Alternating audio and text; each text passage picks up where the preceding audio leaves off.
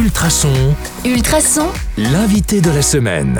Bonjour à tous, c'est Anka. Vous le savez, on est en compagnie de Julie Blondio. Aujourd'hui, on va parler des différents styles de yoga que va proposer le studio. Bonjour Julie. Bonjour Anne-Catherine. Alors, première question, euh, plutôt relaxation ou méditation? Ce sont vraiment des cousines. Euh, les deux peuvent être vraiment intéressantes et ça dépend à quel moment. Et finalement, le yoga, c'est une forme de méditation aussi, puisque l'objet de la méditation, c'est le corps en mouvement et le ressenti du corps. Donc, tout finalement est méditation, même la musique, même le chant, même la peinture, tant qu'on est absorbé euh, totalement en conscience dans ce qu'on est en train de faire, finalement, on fait déjà de la méditation.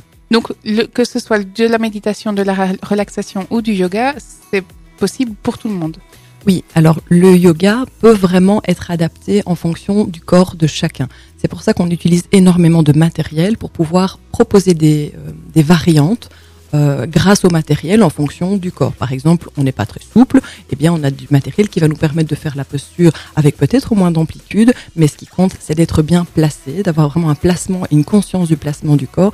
Et là, finalement, la souplesse, euh, elle vient en travaillant. Elle vient après, quoi. Et alors, euh, en dehors des corpulences, est-ce que c'est aussi adapté à tous les âges? Tout à fait. Alors, on a différents types de cours, des cours qui sont peut-être un peu plus dynamiques comme le vinyasa. On a des cours qui sont beaucoup plus doux, notamment le cours de yoga doux, euh, où on a vraiment une possibilité de, de débuter le yoga euh, vraiment beaucoup plus tard, avec beaucoup de douceur et également aussi des aménagements si ça s'avère nécessaire. Alors, euh, tu proposes aussi différents cours dans, dans ton studio. hein. Tu viens de parler du, du vinyasa et, il y a, et du yoga doux. Il y, en a-t-il d'autres? Alors, on est plusieurs à avoir la même formation de base, c'est-à-dire que notre professeur qui nous a formés comme professeur de yoga a été lui-même euh, formé par euh, BKS Iyengar, qui est vraiment le gourou de la lignée. Alors je dis que gourou, euh, c'est un mot important parce que en français, il a une connotation un petit peu compliquée, un peu sectaire, alors qu'en fait, euh, simplement en Inde, gourou, c'est le professeur, le, maître, l'enseignant. Donc c'est un, mot tout à fait hors connotation là-bas.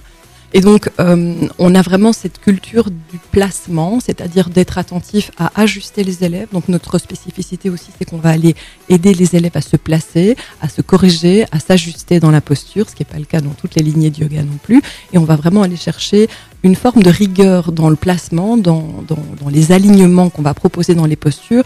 Mais on peut faire ça avec beaucoup de douceur euh, par ailleurs et dans une ambiance très bienveillante. Et c'est possible pour des enfants aussi? Oui, alors on a le cours de Kids Yoga le jeudi avec Virginie qui est donc euh, enseignante. Euh, elle est institutrice maternelle depuis, euh, depuis 20 ans. Elle est pétillante comme tout et c'est vraiment une belle occasion aussi pour les enfants de découvrir des moments actifs où on va travailler le corps, le ressenti du corps, l'axe vertical, etc. Tout ça par beaucoup de jeux.